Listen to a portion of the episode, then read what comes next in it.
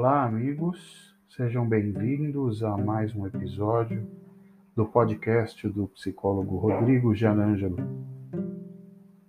Nosso assunto de hoje é: sofrendo por ciúme? Comece a procurar triângulos. Pois é, já pensou o que viria a ser uma relação triangular? e que, mais do que isso, uma relação triangular poderia estar lhe causando problemas? Pois é, a posição que ocupamos nos relacionamentos pode afetar profundamente o modo como nos sentimos em relação às pessoas e às situações.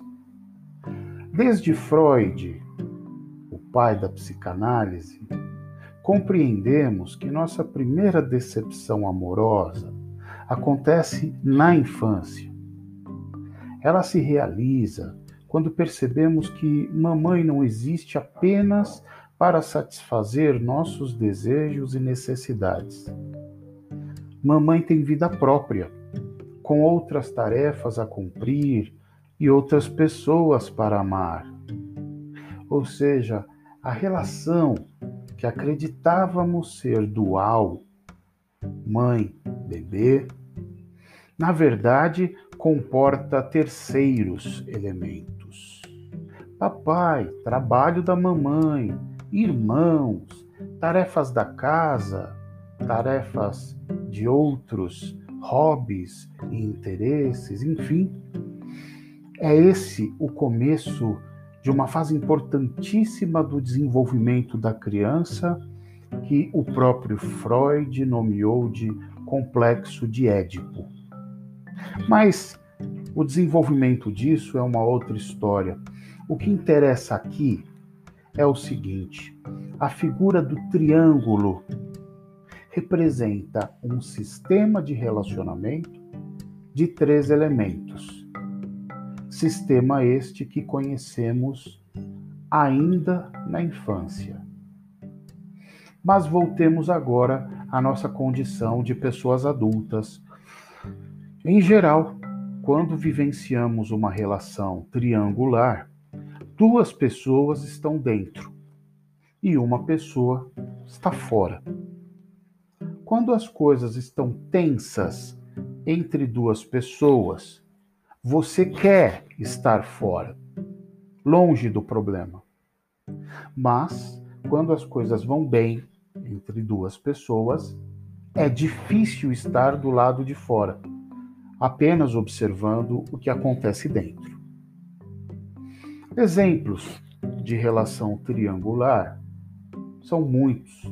Por exemplo, você pode estar na posição externa de um triângulo se seu parceiro estiver saindo com amigos, se seu chefe está elogiando um colega de trabalho com quem você tem alguma relação de competição, se seu filho quer que outro cuidador, o pai ou a mãe, o ajude com algo e não você, se seus amigos estão saindo sem você, se seus sogros estão visitando você, se um de seus pais começou a namorar de novo, enfim, são muitas as possibilidades.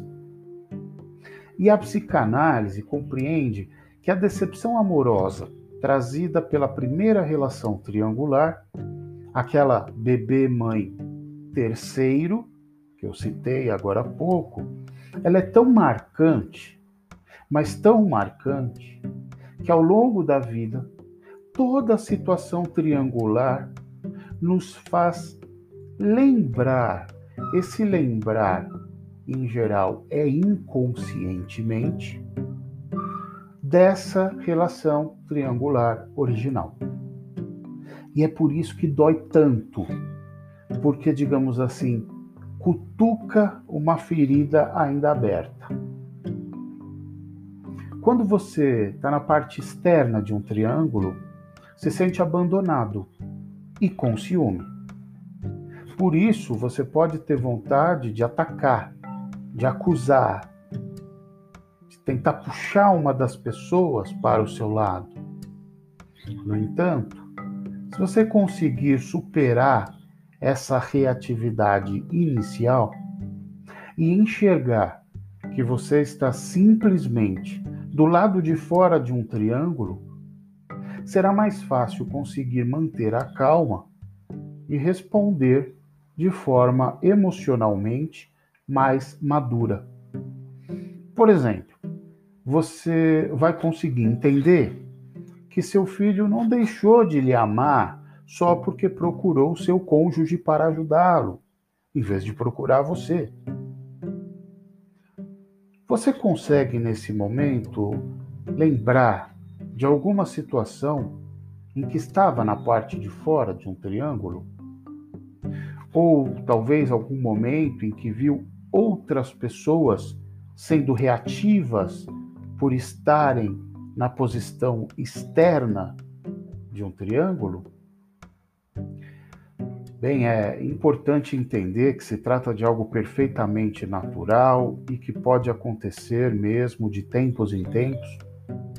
Se você perceber o triângulo, pode diminuir o ímpeto agressivo e buscar uma solução melhor. Não é segredo que quando você tenta separar duas pessoas, por vezes acaba as encorajando a se apegar ainda mais intensamente.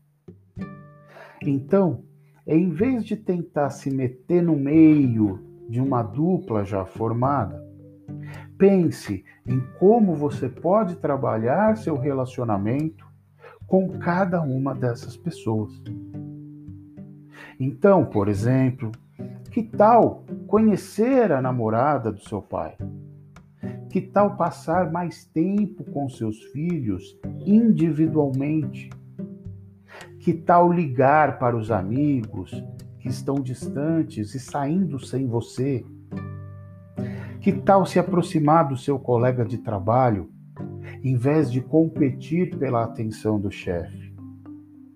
Compreender um sistema de relacionamento é libertador, porque diminui a tendência de ver as interações entre outras pessoas como rejeição a você. Até a próxima. Um abraço a todos.